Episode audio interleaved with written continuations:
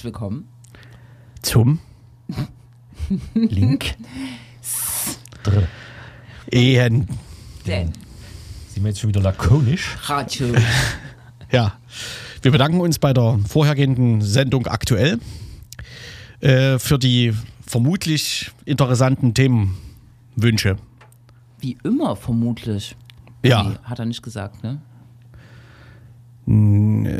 F- Ja, ein Vermutlich. vermutlich wie immer interessantes Thema. Irgendwas finde ich an Mikro 3 komisch. Liegt es an mir? Vielleicht bist du ja Mikro 4. Ich kann auch Mikro 4 nehmen, wenn das besser ist. Das ist Oder Mikro in beide. zwei. Wenn Ach so. Ich, wenn ich in beide spreche, was passiert dann? Da äh, Stereo. Finde ich erstmal überzeugend. Radio 2. Äh, wir haben Leserpost bekommen. Ach, Was? Von wem? Ich nicht. Ach Hast, so. hast du doch mitgeteilt. Postkarte? Ach so. Dass, auf, äh, dass im ländlichen Raum noch Postwägen unterwegs Ja. sind. Ja, das wollen Da wir natürlich noch auflösen. Hat ja. jemand intensiv nachgehört? Viel, ne? Genau, vielen Dank für diese äh, Zuschrift. Ich, in dem Moment fiel mir es auch wieder ein, dass ich mal so ein Elektropostauto tatsächlich äh, auf dem Lande hab rumfahren sehen und dachte so, na hoffentlich schafft er es bis zur nächsten hier äh, Steckdose. die Steckdosen von der Deutschen Post waren in Espenhain. Das. Was bedeutet ja, Als Espenhain noch ein florierender Ort war, weil da die Bundesstraße direkt durchgeleitet äh, geleitet wurde, äh, hatte die Post dort so einen riesengroßen, naja, hatte dort einen Hof, wo all diese E-Autos sozusagen aufgeladen werden konnten, mussten, durften. Okay. Ja. Aber eigentlich, ich glaube, die, äh, die Post hatte diese E-Autos überhaupt nur gebaut, weil sie die wieder verkaufen wollte. Es war ja ein relativ großer. Äh, Die wollten in den Kfz-Zwischenhandel einsteigen. ja, weil es gab keine, es gab quasi keine sinnvollen lieferbaren E-LKW. Und deswegen haben die einfach angefangen, selber zu bauen und relativ erfolgreich. Also Das das, sieht, das sieht aus wie so ein, weiß ich nicht, äh, äh, Dacia oder so. Ein das- Elektro-Dacia. Ja, okay, aber Kastenwagen hier, so weißt du, so Hundekastenwagen. ja, LKW, war- LKW ist ja ne, Weit, dehnbar. weites Feld. Yes, yes, yes. In Espenhain wird auch gerade gestreikt. Habt ihr das mitbekommen? Wer, wer, wer ist da? Da ist so ein ähm, kleines Unternehmen. Aber dann nimm doch wenigstens das Mikro, wenn du es ja schon ranziehst. Da äh, gibt es so ein kleines Unternehmen. Scholz Recycling und die ähm, mit, ähm, Mitarbeiterinnen, die äh, streiten um überhaupt eine Tarifbindung. Und das geht jetzt schon 30 Tage im Streik. Vor einem Tag. Naja, 29 vor zwei. dann sind wir mal solidarisch von hier aus. Wer streikt denn eigentlich nicht? Und ich habe noch Leserpost. Äh, äh, Espenhain war florierend, als es dort ein Kraftwerk gab.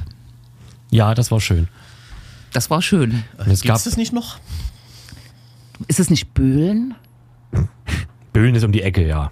Böhlen ist doch das große äh, Lippendorf. Das große Lippendorf. Das große Lippendorf, die große Bei, bei Braunkohleverbrennungsanlage. Essenhain wurden jedenfalls ganze Dörfer gegründet aufgrund von erfolgreicher äh, Abbaggerung und so. Stichwort Mölbis und sowas direkt an der Abbruchkante oder so. die wurden in Espenhain reingepackt.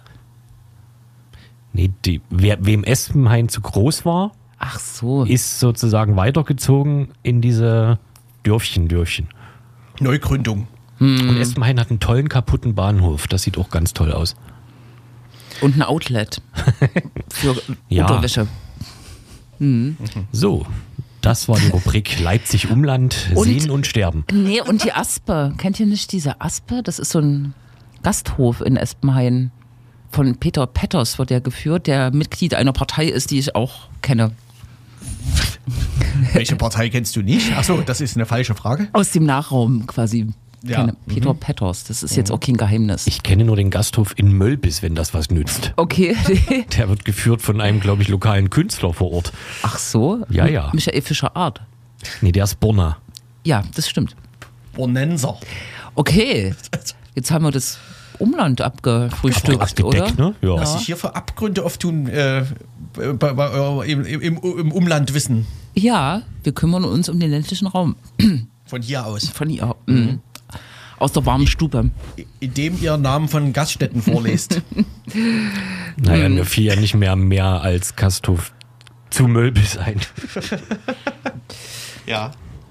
Post. Naja. Das Thema war Post. Postwägen. Postwägen. Genau, damit haben wir das, total durcheinander. Hm. haben wir das aufgelöst. Ne? Ja. Gibt's noch? Ist die Antwort quasi. Naja, wobei die E-Autos wurden ja, glaube ich, wieder alle verkauft. Hey, kennt Nee, ihr das war doch nur meine Assoziation. Im ländlichen Raum gibt es noch Postautos. Meine Assoziation war, stimmt, ich habe mal ein Elektropostauto gesehen. ah, es gibt's nicht solche Fahrräder mit so großen Anhängern, so gelbe Postanhänger? Also es sind keine Autos, ne? Hm. Keine Ahnung, was du meinst. Okay. Jule erwähnt die Dreiräder mit Ja, Pedalen und ja. Elektromotorunterstützung. Genau, das kennst du auch. Das ist Post, Ja, da oder? freilich, ja. Ja. Das sind wirklich keine Autos. Das in sind dem keine Sinne. Au- Okay, gut. Also die Grenzen sind fließend, ne? Aber Wir können ja mal eine Sondersendung zu Post machen. Hat bestimmt eine interessante Geschichte. Postkutschen. Ja, ja. Und Postzüge. Äh. So, schlimm? aua. Na, und die Privatisierung dann, ne? DHL ist ja ein relativ neues Phänomen, oder? die Als nicht, Vertriebsdienst der Post. die nicht deutsche Heereslogistik bedeuten. Ja. Eine urbane Legende. Die, Heeresbäckerei. Das wird eine Wahnsinnssendung. Ich bin jetzt schon. Postsäulen, ne? Kennst du bestimmt auch. Was sind Postsäulen? Die stehen überall rum. Kann man telefonieren. Nee. Briefe Viel reinwerfen. Dies, da steht drauf, Leipzig 43 Kilometer. Ach so. Aus Stein. Also so eine Art Wegweiser. Das ist Im Prinzip ist so, ja, genau. Hm. Das kommt alles in unserer Sondersendung Polizei, äh, Post. Post, Polizei, ja. Genau. ich dachte, Post soll Wir ja jetzt verabschieden uns von unseren Synonym für traditionellen Briefkasten.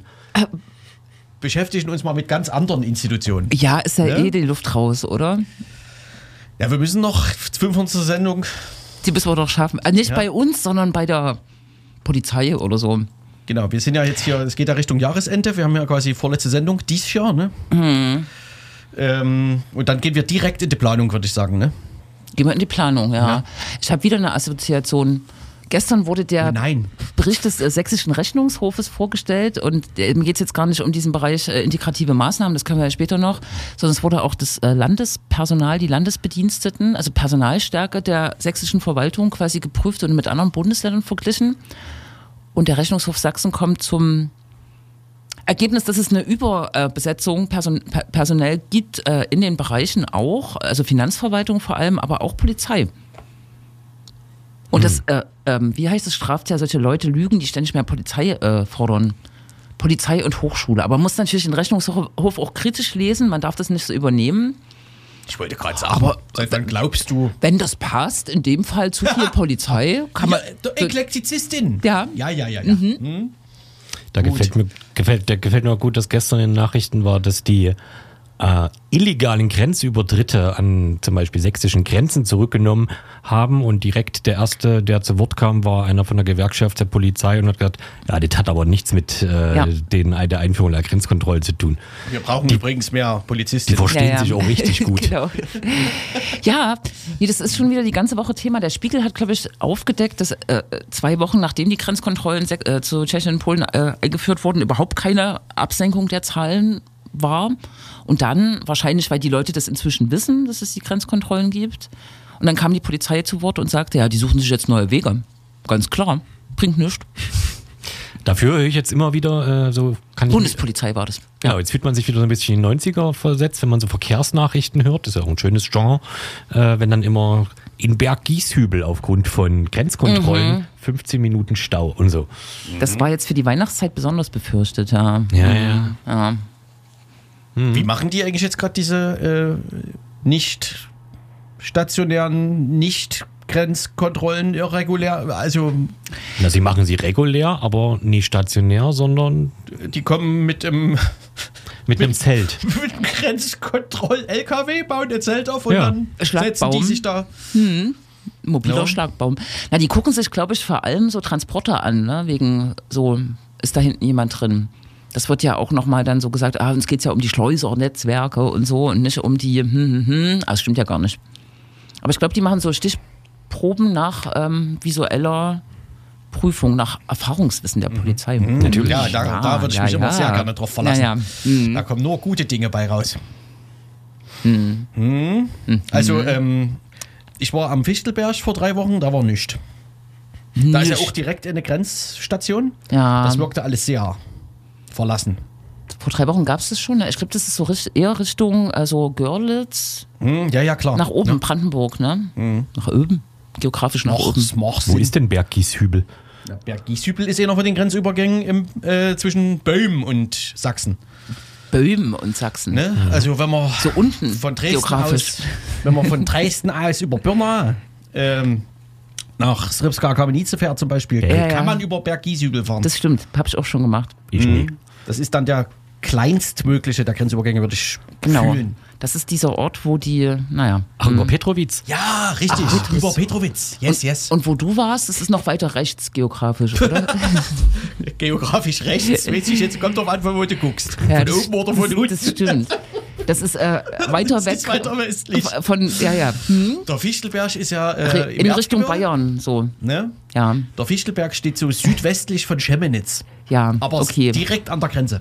Genau, und ich glaube, Ostsachsen ist eher von den Grenzkontrollen und Sächsische Schweiz betroffen, ne? Sächsische Schweiz und, und das ist dann Vogtland, glaube ich, oder? Ach, la- Apropos- das ist noch ja, Erzgebirge. ja, okay. Apropos Südwestsachsen. Ja. Annaberg-Buchholz ist keine 30 Kilometer weg, glaube ich. Hm, okay. Ne? Na, so Falls du da schon mal warst. war Apropos ich. Johann Georgenstadt. Da wären wir wieder. Da sind wir wieder beim Thema. Ne? Ja, in Johanngeorgenstadt vor kurzem gab es eine Demo. Wusstet ihr, dass der, der größte Schwibbogen der Welt steht? Ja. Mist. Ich kann, ja mal, ich, ich kann ja mal so tun, als wüsste ich es nicht. Was hat es denn damit auf sich? Der steht dort einfach rum und ich glaube, das ist das Letzte, was der Ort noch hat, was touristisch verwertbar Das ist, ist das oder Letzte, so. was der Ort noch braucht. Genau. Da gab es eine Demo zum NSU, wie sagt man, Jahrestag der Selbstenttarnung des NSU. Und wir wissen ja, der NSU hatte eine große Zelle in äh, Zwick große Zelle. Der hat äh, die Zelle war quasi in Unterstützerzelle. Naja, nee, ich meine jetzt die eigentliche NSU, ähm, dieses Das Kerntrio, Kernteam. wie es genannt wird, war ja in Zwickau ansässig auch, ne? Ja. Eine Weile. Mehrfach umgezogen innerhalb von Zwickau. Genau. Und Johann Georgenstadt war waren eher die Helfershelfer, ne? Naja, schon auch das direkte Umfeld, ne? Ja, Also das die, die man direkte, im Prinzip genau. zum NSU dazu zählt. Wie heißt er, der eine, der auch. Dienelt? Ne, Ja. Dienelt, genau, aber der andere, der auch eine Bewährungsstrafe bekommen hat. Tja, oh Gott, ja. Wir, also- wir, wir gehen einfach weiter. Und, und Zwickau, da wolltest du jetzt die Brücke bauen. Ja, ja. Aber man baut eine Brücke nicht, indem man sagt, wir machen jetzt eine Brücke. Habe ich auch nicht gesagt.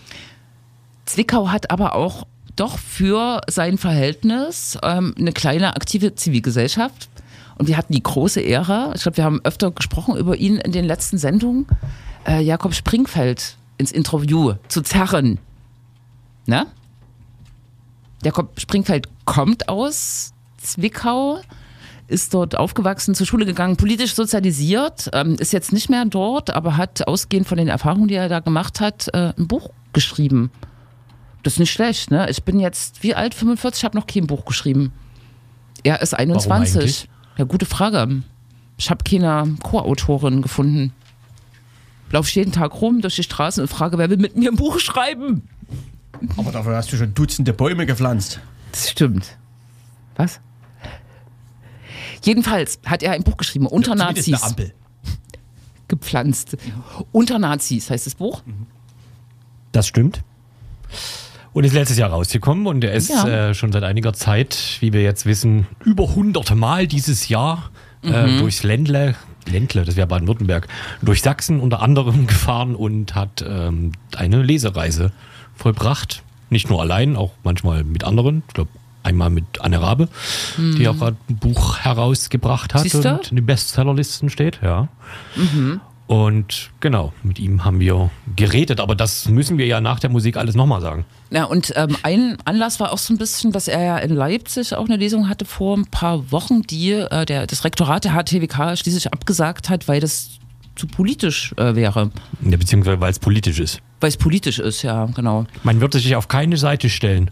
Ich frage mich, was das Rektorat jetzt nach der Einstufung der AfD als gesichert rechtsextremistisch dazu sagt, dass man gegen Nazis ist. Oder ja, äh, Quatsch, das, da braucht es eigentlich diese Einstufung auch nicht. Das ist ähnlich wie im Fußball, ne? Immer ähm, gegen Nazis sein ist dann politisch oder für Demokratie. Hm, was auch immer Demokratie ist.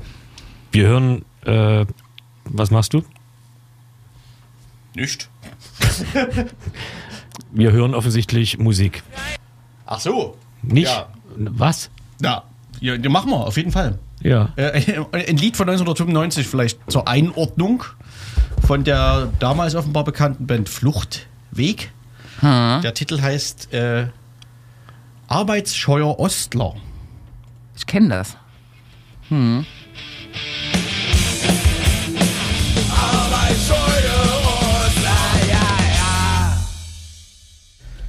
Es hat so seine Längen. Fluch Fluchtweg, ähm, laut Wikipedia äh, mit dem Titel, mit dem sie äh, Klischees, mit, in dem sie mit Klischees über den Osten spielen, oder so? Äh, ja, genau. Dank an Fritze für diesen, für diesen Hinweis auf dieses historisch wertvolle Lied. Sagt man so, glaube ich. Und äh, noch zwei Nachlieferungen. Wir haben über vorher über zwei Nachlieferungen. Wir haben vorher über Ralf Wohlleben gesprochen, der zu diesem NSU-Unterstützerkreis oder mit Täterkreis gehört. Und ich habe nochmal nachgeguckt, in Espenhain gab es ein Braunkohleveredelungswerk. Veredelung. Wahrscheinlich sozusagen angelagert an Lippendorf. Briketts gemacht. Ja, Mensch, ja. ja. Zuckerglasur. Jetzt fällt's dir ein, ne? Briketts. Naja, hier äh, Kohlen, halt, also wie sie ausgeliefert wurden. Ja, Ne? und Zu dir so- nach Hause. So wird man, wird man schlauer. Ja, So na, wird man Millionär. ja. Braunkohle-Briketts, wie kann man das so sagt? Briketts doch. Und. Koks. Ja. Bestimmt auch, ne? Das kenne ich noch. Das muss ich immer hochtragen in die vierte Etage. Das gute Zeug hattet ihr? Ja. Bitte. In der DDR. Ja, ja, Ja. gut.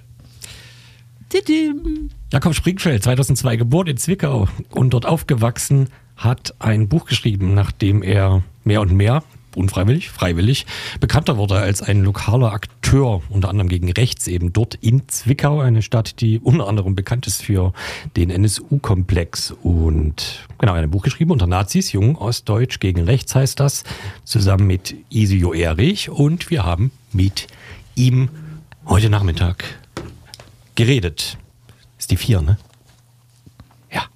Am Ende dieses Buches, da berichtest du von deinem studiumbedingten Wegzug aus Zwickau nach Halle in dem Fall, dass dir der Wegzug insgesamt selbst ziemlich gut getan hat oder gut tut und dass du dich dann langsam aus dem aktiven Engagement in Zwickau äh, zurückgezogen hast. Du zitierst in dem Buch dann so eine Art, naja, ich nenne es jetzt mal Abschiedsbrief, bisschen übertrieben, also einfach nur an die Weggefährtinnen in Zwickau, so wie das jetzt weitergeht, wie es mit dir weitergeht. Es ist ja noch mal ein gutes Jahr vergangen, seitdem das Buch rausgekommen ist.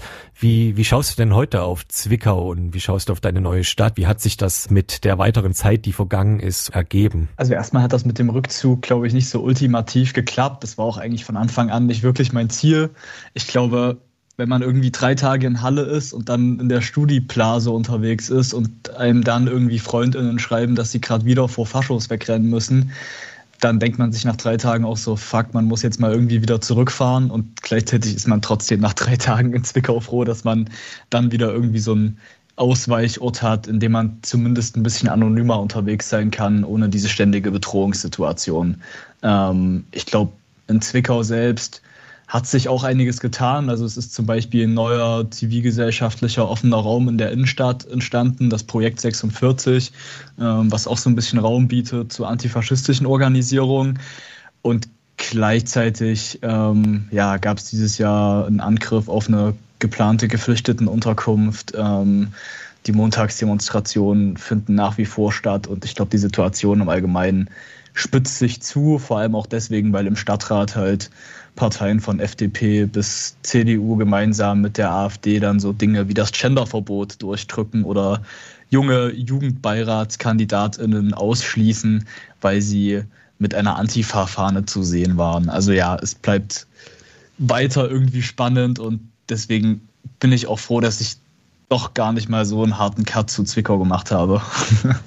Auch relativ am Ende oder genau am Ende des Buches gibt es also eine Phrase, meine Hölle Zwickau und meine Heimat Zwickau, beides gleichzeitig. Da fiel mir auf, du erzählst in dem Buch ja auch von, von Jan, der sagen in den 90ern groß geworden ist, sinngemäß, also in den sogenannten Baseballschlägerjahren, der dann viele Jahre später an sich Muster entdeckt oder wiederentdeckt, die er so verinnerlicht automatisch, ne, wie man so zum Beispiel auf vorbeifahrende langsame Autos reagiert, wie man auf Jacken oder Aufnäher ähm, reagiert. Wie, wie ist das bei dir? Hast du, hast du sowas auch aus der Hölle mitgenommen oder bist du da, was das angeht, verschont geblieben, was solche Muster angeht, Automatismen? Also erstmal glaube ich, dass das diese Zerrissenheit zwischen in Anführungszeichen Heimat und Hölle ist, glaube ich, was, was ganz viele Menschen kennen, die in kleineren sächsischen Orten aufwachsen und auf der einen Seite eben schöne Dinge erleben und auf der anderen Seite dann von Anfeindungen etc. bedroht sind. Ich glaube, das ist so eine Zerrissenheit, die ich bis jetzt nicht ganz überwunden habe, weil auf der einen Seite versucht man, die coolen, tollen Räume, die es in Zwickau gibt, hervorzuheben. Und auf der anderen Seite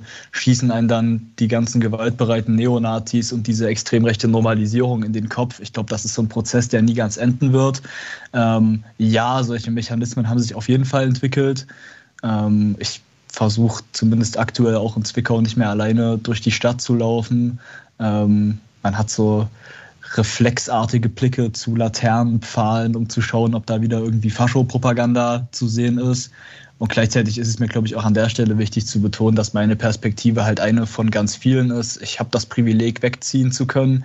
Ich hätte sogar das Privileg, meine Klappe halten zu können und mich nicht mehr politisch zu engagieren. Ähm, und dann hätte ich auch keinen Stress mehr mit irgendwelchen Neonazis in Zwickau. Und ganz viele Menschen, die von ja, vor allem auch Diskriminierungsbetroffen, Diskriminierungsformen betroffen sind, von denen ich nicht betroffen sind, ähm, die haben halt nicht diese Wahl zwischen Schweigen und dann ist irgendwie das Problem nicht mehr da. Ja, also ich glaube, mich stört primär, dass es, also ich finde es nach wie vor wichtig, dass über jede einzelne Form von extrem rechter und rassistischer Gewalt in Zwickau und in Sachsen gesprochen wird und dass auch immer wieder der Finger an die Wunde gedrückt wird.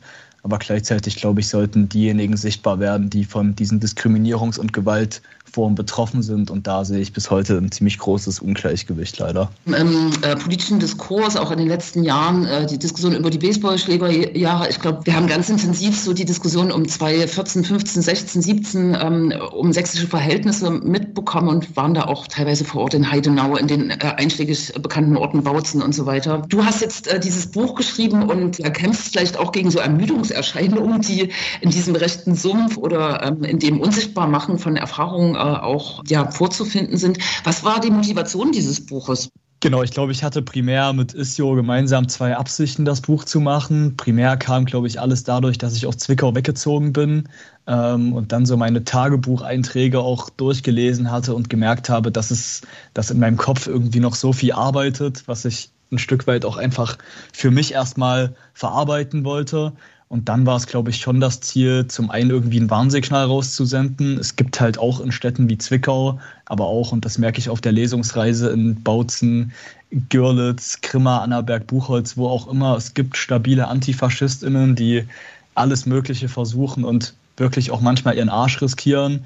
Und gleichzeitig ähm, sind diese Menschen eben massiv bedroht. Also ich glaube, es ist irgendwie so beides gewesen. Wir wollten ein Warnsignal raussenden und gleichzeitig aber auch so ein kleines Hoffnungssymbol irgendwie in die Welt senden, dass es schon erstaunlich ist, mitzubekommen, in was für ja auch wirklich in Teilen noch kleineren Käffern als Zwickau Menschen aktiv sind. Weil ich glaube, auch das ist in Perspektive auf das Buch irgendwie wichtig zu betonen.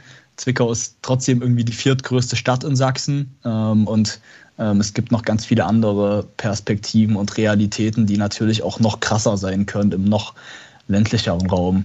Und was mir vielleicht auch jetzt nochmal wichtig ist zu betonen, ist halt dieses, auch im Buch schreibe ich viel von äh, extrem rechten, gewaltbereiten Faschos. Ich glaube, das ist halt in gewisser Art und Weise die Spitze des Eisbergs. Deswegen will ich irgendwie auch sehr davon absehen, nächstes Jahr in Bezug auf die Kommunal- und Landtagswahlen ähm, in Kampagnen nur dafür zu plädieren, irgendwie die AfD nicht zu wählen. Ich glaube, auch andere Parteien bieten mit ihrer nicht für Gleichheit sorgenden Ungerechtigkeitspolitik halt einen Nährboden für die extreme Rechte, für die AfD. Und der wird halt gerade irgendwie, wenn man an eine Kretschmer-CDU denkt, nicht weggehen, nur weil man nur die AfD nicht wählt. Definitiv, vielleicht um das äh, aktuell einzuflechten. Heute ist ja die AfD nach Sachsen-Anhalt und Thüringen auch in Sachsen als gesichert rechtsextreme Bestrebung äh, äh einkategorisiert worden. Und ich wurde äh, vorhin gefragt, äh, ob das jetzt sozusagen ähm, den Zulauf oder den, die, die Zustimmung zur AfD schmälern wird. Und ich habe gesagt, nein, so, ne? Und es muss einfach irgendwie so politisch an, also andere politische Angebote, es muss politisch äh, gegen AfD und auch gegen die, die ihr den Weg bereiten, eigentlich gekämpft werden. Ne? So, aber das bloß als Einstreuung und vielleicht als Brücke zur Frage. Jetzt bist du auch mit dem Buch unterwegs und hast es auch erzählt in den kleinen Orten. Ich bin auch immer wieder beeindruckt gewesen in Sachsen, in welchen kleinen Orten es doch noch so kleine Zellen äh, linker Politik, aber auch demokratischer Kultur gibt, die akut bedroht sind. Wie laufen äh, die Lesungen? Wir haben dich ja auch so ein bisschen eingeladen, weil gerade in der tollen Großstadt Leipzig ähm, eine Lesung von dir nicht dort stattfinden konnte, wo sie stattfinden sollte.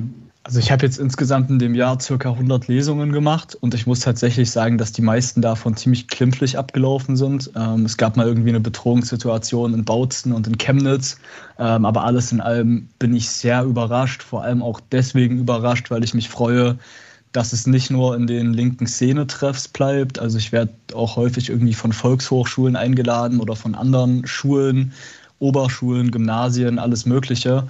Das ist irgendwie sehr schön zu sehen, dass doch sehr viele Menschen Bock haben, über diese Thematik zu sprechen und dann oft irgendwie Kommentare kommen von Menschen, die sagen, dass sie einfach noch nicht so wirklich einen Bezugspunkt zu diesem Thema hatten.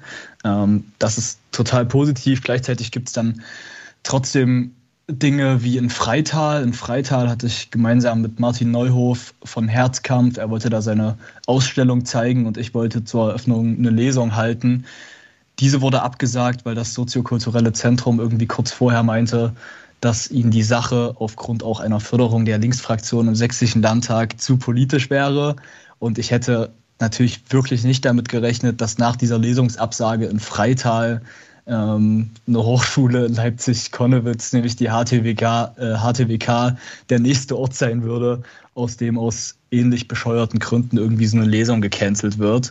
Das heißt, ja, es war schon ein sehr, sehr komisches Gefühl und zeigt, glaube ich, auch wieder, dass egal ob in Groß- oder Kleinstadt, wir müssen überall irgendwie Demokratie verteidigen und antifaschistische Strukturen organisieren. Ja.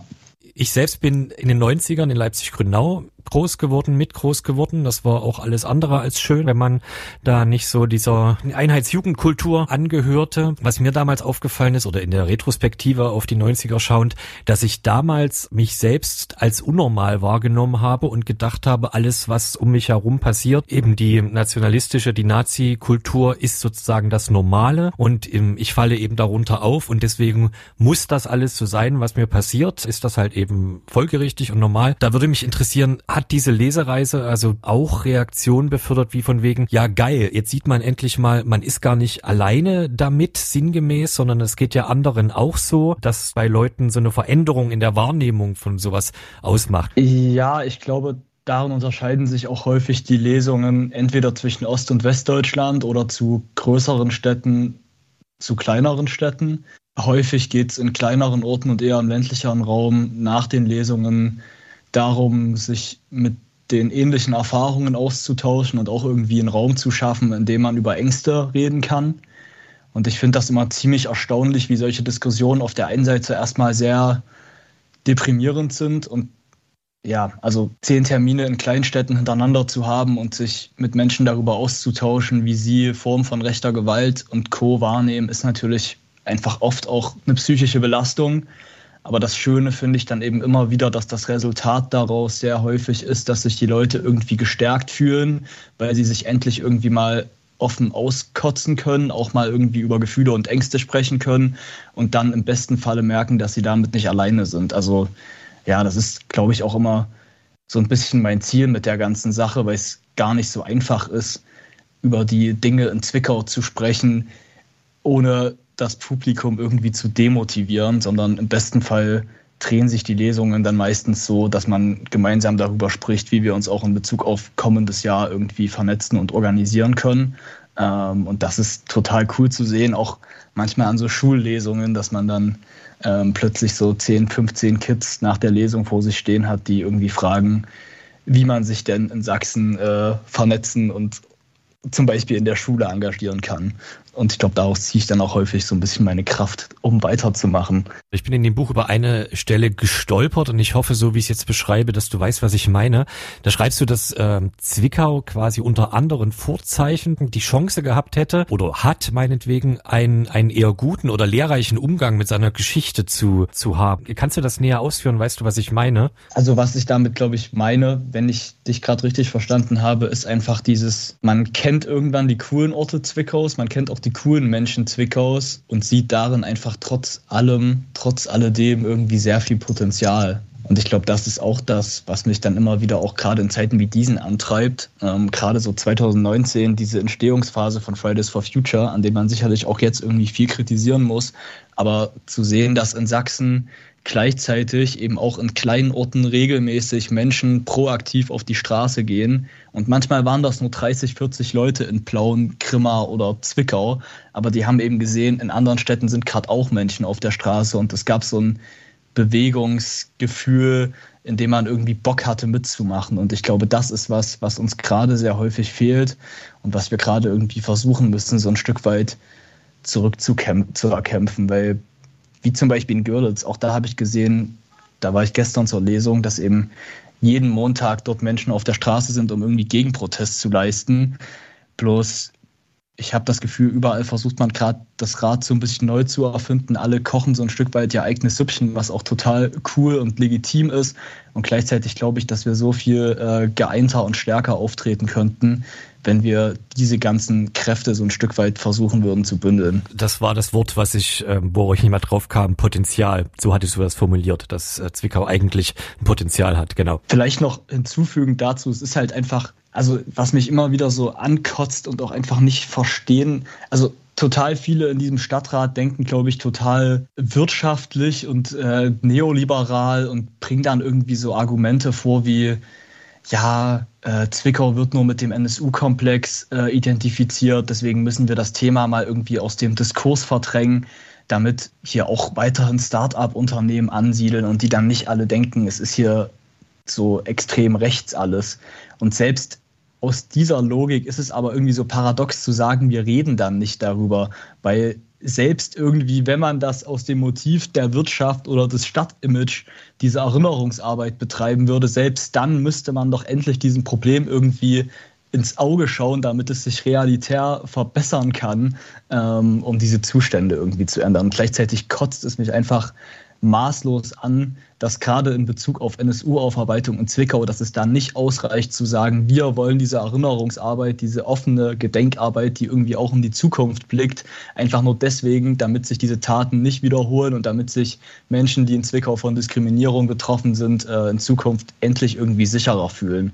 Aber all das reicht augenscheinlich nicht aus und wenn man irgendwie die Tür einrennen will mit diesen Themen, dann muss man irgendwie so komisch wirtschaftlich debattieren und es ist halt sehr oft so ein Kampf gegen Windmühlen, der irgendwie ja, hart zum Kotzen ist. Also ähnliches haben wir, äh, äh, wurde auch was in Johann Georgenstadt äh, erlebt, die nicht mal die äh, Ausstellung zum NSU-Komplex äh, die auf einer Prozessausstellung zeigen wollten. Und ich habe jetzt äh, inzwischen Erfahrungen von, weiß ich nicht, eher so neoliberalen Akteuren, die sagen, wenn man über den ländlichen Raum in, äh, in Sachsen diskutiert und dass der sozusagen auch ähm, äh, leergezogen wird oder die Menschen einfach in die Großstädte gehen, dass die selbst verstehen, dass man auch da Demokratieförderung braucht, damit Leute bleiben und nicht nur Wirtschaftsförderung, ne? dass es auch die weichen Faktoren braucht. Ne?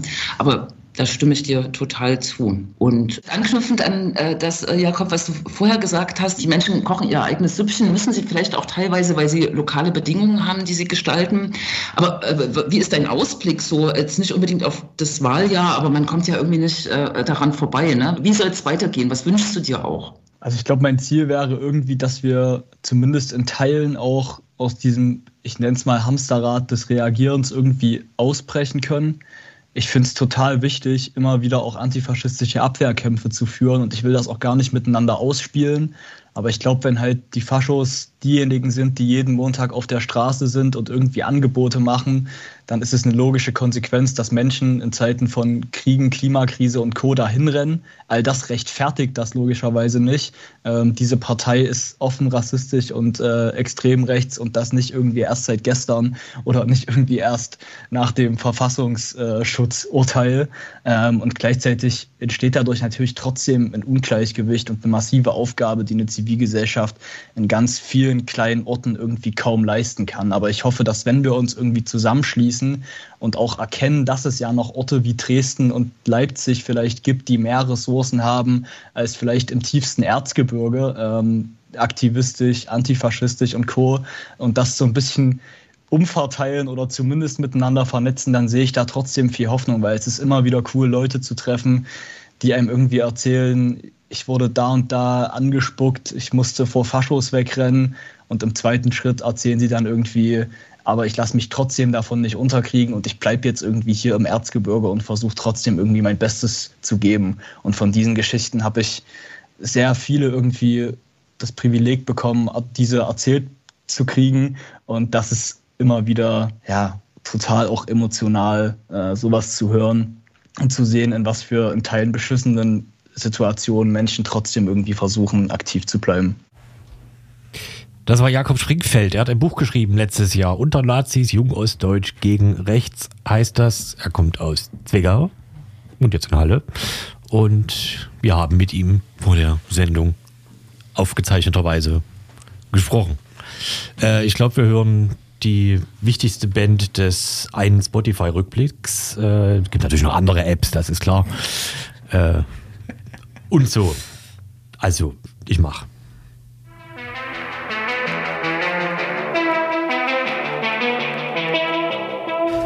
Das müsste, das müsste Jules äh, Musikköfferchen sein. Äh, top 0,05 Prozent der Krim 104 Hörerinnen.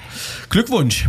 Danke. Und du warst top. Ich bin nur Top 1 Prozent Audio 88 Hörerinnen. Also bist du höheres Prozent. Ja? Siehst du? Na, du bist besser. 0,05 Prozent sind weniger Leute als 1 Prozent. Ja. Das stimmt, da muss ich jetzt nochmal drüber nachdenken. Ja, okay. Wir unterbrechen die Sendung für fünf Minuten. Jule darf kurz rausgehen. Wenn du fertig bist mit Überlegen, kommst einfach wieder rein. Da komm ich wieder rein, Dann ja. kommst du an die Tafel und dann malst du uns das nochmal auf. Ja, eine komische Erfindung, ne? Und alle verbreiten das. Ich kenne einen Politiker, der sitzt im Europaparlament, der hat das imitiert. Martin Schürtewan. Ha, ja, stimmt. Kann man ja auch sagen. Hast du es auch gesehen? Nee, Der hat hab auf, ich geraten jetzt. der hat auf einem sozialen Netzwerkdienst, heißt es so, Ja, ja. hat er das, äh, diese Instagram, äh, ähm, dieses Layout und die Top so und so des Jahr, äh, Jahres auf politische Ereignisse im Europaparlament umgemünzt. Das war eigentlich eine coole Idee. Ich erinnere mich, ich habe es gesehen. Hast gesehen, ja. Ja. Weil das kriegt man ja jetzt auch aufgedrängt, oder? Diese Instagram, ähm, nee, was, wie heißt das? Äh, Spotify, äh, Top. Wie du guckst? Das ist kein Di Diskurs, das sind Instagram-Texttafeln. Ich zitiere Audio 88 Okay. ungern. ja, okay. Spiel mal als nächstes oder so. Eine Was ich, Krummel. was ich nicht verstanden habe, ist die Weltkarte bei diesem Ding. Aber naja. Das können wir, dann gehst du mal raus und denkst mal drüber nach und malst es uns an die Tafel. Darf ich auch rausgehen? Gut. Ja. Dann haben wir's ja. Dann haben wir es. Heute hat das äh, Landesamt für Verfassungsschutz die AfD als gesichert rechtsextremistische Bestrebung eingestuft. Ihr hattet im Gespräch mit Jakob Springfeld schon angeteasert. Wir hatten es angeteasert. Ähm, da folgt jetzt das Land Sachsen, dem Land Sachsen-Anhalt und dem Land Thüringen. Ja, äh, Migrations. Äh, ähm, ähm, äh, Und damit ist die Geschichte über die Woche zu Ende. Nee, es wird auch noch unter, unterfüttert. Äh, Die Migrationspolitik äh, richtet sich im Kern gegen die Menschenwürde. Äh, In den Corona-Maßnahmen ist äh, die, die starke Ablehnung und auch die kämpferische Haltung gegen den Staat und seine Institutionen zum Vorschein gekommen. Und es gibt noch eine dritte Sache, die mir gerade entfallen ist. Ja, dann, da muss noch die Relevanz äh, der Bestrebungen festgestellt Ja, werden. Ne? in einem Und das ist ja bei Verbotsverfahren. der AfD wahrscheinlich nicht allzu weit hergeholt. Nein, du musst eine kämpferische ähm, Haltung oder Ja. äh, diese äh, Abschaffung der freiheitlichen Grundordnung, das muss irgendwie aktiv betrieben werden. Mhm. Äh, es gibt so einen Chor gerade, der ein Chor von Stimmen, die das AfD-Verbot fordern, von CDU, also Marco Wanderwitz. Vorne dran. vorne dran. Ähm, NGOs, auch in die Linke geht es rein. Stimmen aus SPD und Grünen weiß ich gar nicht, ob es die Ja. so prä präsent gibt, aber VVN, BDA. Ja. Ich weiß, ich bin da noch gespalten, aber sollen sie mal machen. Mhm. Ich nicht. Verbot, klar. Ja, Es macht, es macht Dinge schwerer. Es fallen Gelder weg. ja, ich weiß, genau. Aber die, die, die Argumentationen müssen wasserdicht sein, finde ich. Und ich finde Ja, so ein klar. bisschen, ich war jetzt in so einer Veranstaltung, da wurde das AfD-Verbot so als Allheilmittel ähm, in, in den Raum gestellt, wurde so, Mhm. dann entstehen wieder Räume für Geflüchtete, da müssen die keine Angst mehr haben, dann gibt es keinen Rassismus mehr, also jetzt überspitzt. Quatsch, ne? Und das ist totaler Quatsch. Also ich glaube die sozusagen, die Hoffnungen, die sich daran knüpfen, die sind so ein bisschen too much. Es gibt, glaube ich, auch die Leute, die sagen, dann radikalisiert sich die Szene und bewaffnet sich vielleicht. Das hat so. man bei der NPD halt auch gesagt. Ja, genau.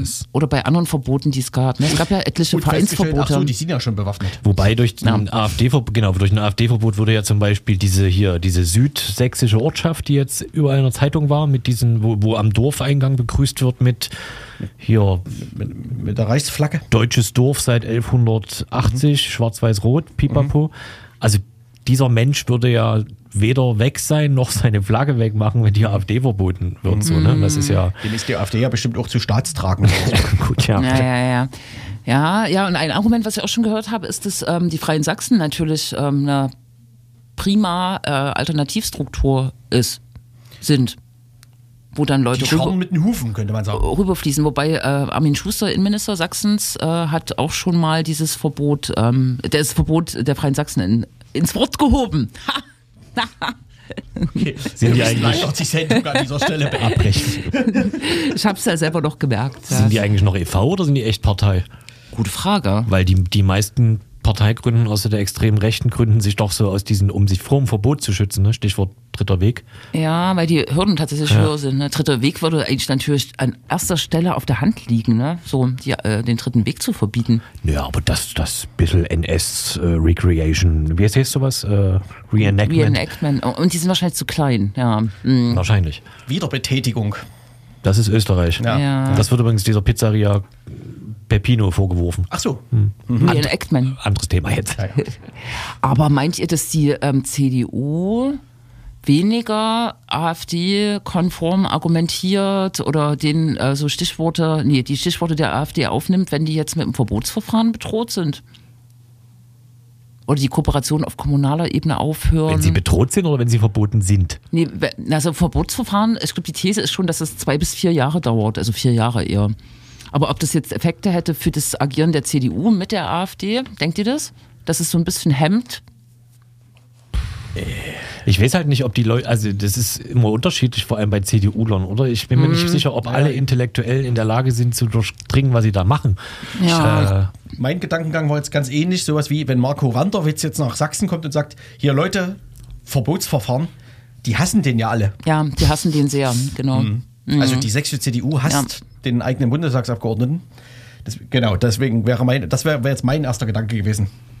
Und irgend so ein Kommunalpolitiker aus Freital, der den tangiert das auch nicht, oder? Den, oder er tritt halt dann einfach aus der CDU aus, wie Ja. Freital. Auch Gent. ja. Und ob Friedrich Merz tatsächlich viel mehr als seinen ganz eigenen impulsiven Bauch äh, befragt und nicht tatsächlich Mhm. einfach das befindet, was er da sagt. Äh, Ja, aber keine Ahnung. ja, ja, Aber hat das NPD-Verbotsverfahren, das zweite, so lange gedauert? Von, weil du jetzt gesagt hast, zwei bis vier Jahre? In meiner Erinnerung ging das irgendwie recht flott. Ja, da ging es aber nur noch um den Entzug der Parteienfinanzierung, wenn ich das richtig im Kopf habe. Beim ersten ging es um das prinzipielle Verbot und beim zweiten, und das wird jetzt final irgendwie bald entschieden, weil das in die nächste, also hier äh, Rechtsmittel eingelegt wurden. Da geht es um die Frage, ob man nicht das Verbot, aber die, äh, den Entzug der Parteienfinanzierung ähm, als Einzelakt machen kann. Da geht der Jens noch mal raus und recherchiert das jetzt. Ich rufe nochmal schnell bei den sieben, acht StaatsrechtlerInnen an, die mir jetzt spontan einfallen. Ja, die da selber so ähm, im Diskurs sind eher. Ne? Es gibt die, die sich ganz klar dafür positionieren, andere sagen so, man muss vorsichtig sein und erstmal die Lage checken. Diskurs oder Instagram-Texttafeln? Wie? Bei mir? Ne, der, der, der Diskurs geht doch heute erst los, oder? Ach Ja, so, geht schon ein bisschen länger. der AfD-Verbotsdiskurs, der geht schon länger. Gibt es etliche Pamphlete Mhm. auf Verfassungsblog. Sind diese drei ostdeutschen Landesverbände der AfD die einzigen, die von der AfD beobachtet Ja. werden, vom Landesverfassungsschutz beobachtet werden? Na, beobachtet werden äh, Äh, mehrere. eingestuft. Aber als äh, gesichert rechtsextremistisch sind das erst die drei und die JA. Ja. Bundesweit, junge Alternative. Aber es sind echt erst die drei Bundesländer. Okay. Sachsen ist jetzt quasi. Es sind ja aber auch die bis, drei besonders guten AfD-Bundesländer. Ja. Und das ist natürlich auch alles so geheim. Ne? Ich weiß nicht, ob das jemand wusste, dass diese Entscheidung jetzt kommt und ob man weiß, was die anderen äh, Geheimdienste, Landesgeheimdienste machen.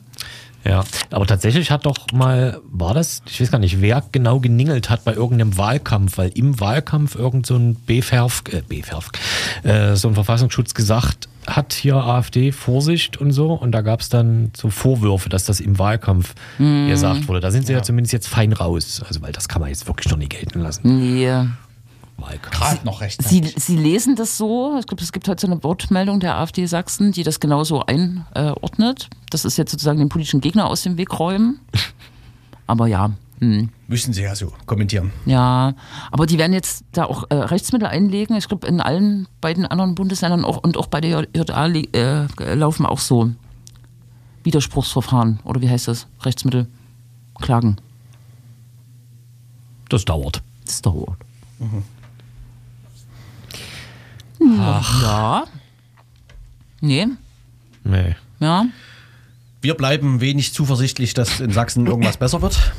Ja, und das ist ein Verbotsverfahren vor der Landtagswahl. Und äh, genau das darf, glaube ich, auch nicht so in diesen politischen Instrumentalisierungskanon kommen. Aber natürlich wäre es günstig, aber es wird zeitlich nicht zu schaffen sein. Ne? Und dass es jetzt die Leute Nee. abhält, äh, die AfD zu wählen, nein. Ich glaube komm, jetzt kommen wir mal. Ich glaube nicht, ja, nee. Oder? Nee. Aber wenn sozusagen die Argumentation von der NPD immer noch steht äh, vom letzten Mal, im Sinne von, dass sie zu bedeutungslos äh, geworden ist, um ihre Ziele äh, sinngemäß durchzusetzen, die sie da äh, vorhaben, ist ja ein starkes Wahlergebnis nur zu wünschen. Naja, puh. Guten Tag. Guten Tag. Hm. Wenn das zum Verbot strategisch. Aber nee, komm. Keine, keine Witze mehr heute. Nee, Nee. Nicht zu dem Thema. Ah, das ist schon eine Einschränkung. Ja.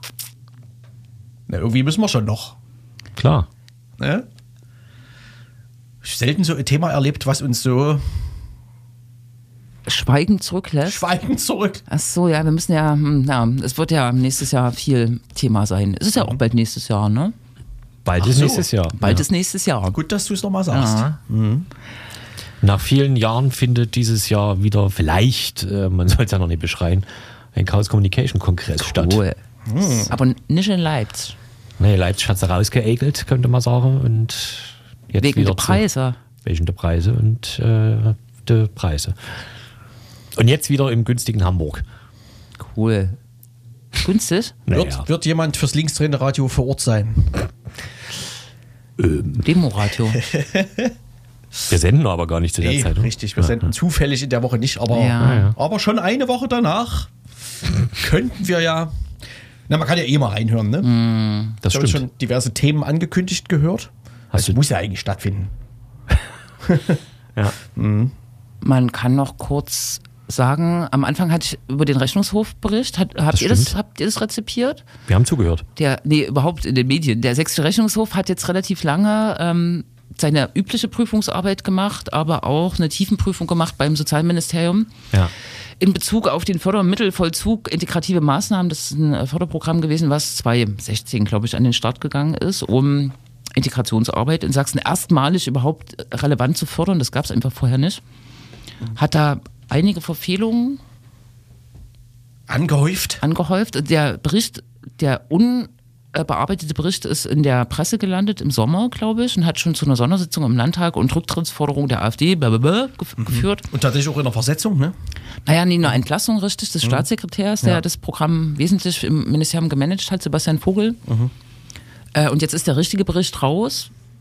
Und da kann man schon nachlesen, dass es äh, unsauberes äh, Arbeiten im Ministerium gab, aber es gibt auch sehr weitreichende Prüfungskreise äh, Kreise des Rechnungshofes. Was haben Träger für Öffentlichkeitsarbeit gemacht? Auf welchen Veranstaltungen waren die zugange? Ähm, und die Grundkritik ist, die wären zu politisch und würden auch die sächsische Asylpolitik kritisieren, das Innenministerium und das geht nicht.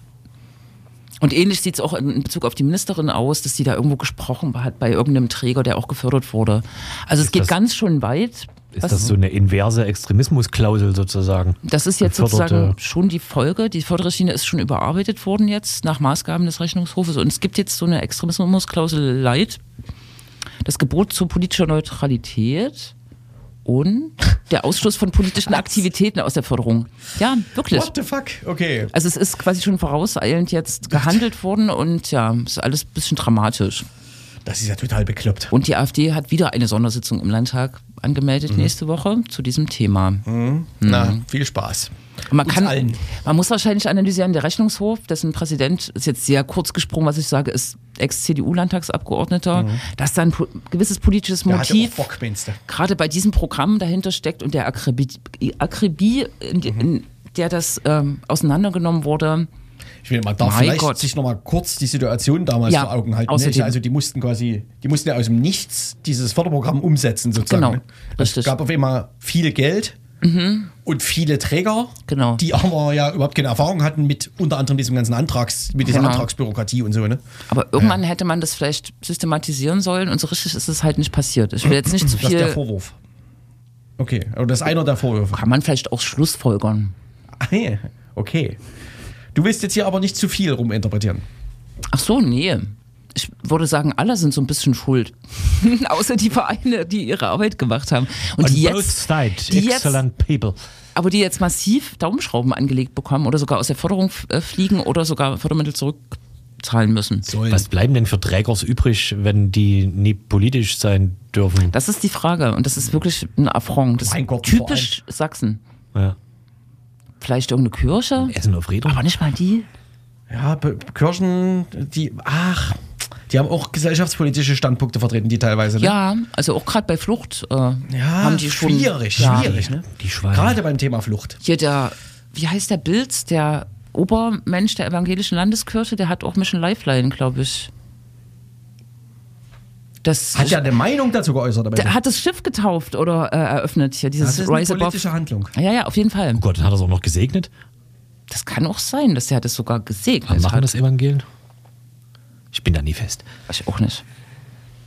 Ob Evangelien Champagnerflaschen gegen Schiffe, gegen Schiffsbuten trommeln? Ja, statt aber ob trinken. die das, Hm. ob die Ja. das, äh, was habe ich gerade gesagt? Also Segnen. Das, ja, ja, ja. Das dann so ein offiziell kirchlicher Vorgang ist. Ich weiß es nicht, ob er das gesegnet hat, aber irgendwie hat er sich damit assoziiert oder die unterstützt oder irgendwas mal gesagt, ja. Hm. Bekommt denn die Kirche Gelder aus dem Integrations... Wahrscheinlich eher diese Träger, Diakonie, Caritas und so, ne, die da im Umfeld rumjuchteln. Naja, mal gucken. Geil. Die stehen Geil. ab jetzt alle unter Politverdacht. Naja, es ist, Pauschal. es ist wirklich so Sachsen. Ne? Aber wie es den Landesrechnungshof natürlich äh, trotzdem, nicht trotzdem, wie es den natürlich nie interessiert, wie die, was die AfD mit ihrer Fraktionszeitschrift über Jahre gemacht hat. Ja, das Ja. stimmt. Oder wo Michael Kretschmer wir- hingeht und Geld hinterlässt oder so, oder keine Ahnung. Also ich will gar nicht wissen, wie das bei CDU-führten Ministerien ist, wie da Begünstigungen von irgendwelchen Leuten sind. So. Mhm. Nur mal so in den Raum gestellt. Welche Stollenbäckerei versorgt eigentlich äh, Kretschmer mit seinen Stollen, die er im Dezember immer. Rumschleudert. Mit hat. Na, Ja. ich hoffe, die Reimanns. Ist der Einzige, der schmeckt. Ne? Da darf man nicht mehr kaufen, ja. Was? Was? Wir können das dann später besprechen. Ach so, okay. nee, also Stollen darf man grundsätzlich sowieso nicht kaufen. Ach so. Ja. Ich Sondern? möchte, also zumindest ich möchte von abraten. Ich möchte hier wirklich, ich, ich habe euch, ich hab euch gewarnt, ne? Stollen nicht kaufen. Nee. Das kann, das, also das kann zu schweren körperlichen Schäden und Okay. äh, geistigen Unzulänglichkeiten führen. Man kann Rum drüber schütten Und dann anzünden, oder was? dann essen, Warum? weil es besser schmeckt. Warum? Noch zehn Sekunden. Ja, das war's. Liebste Radio. In zwei Wochen reden wir dann endlich über Frohe Weihnachten. Dings. Ach nee. Ja, bis dahin. Das ist noch vor Weihnachten.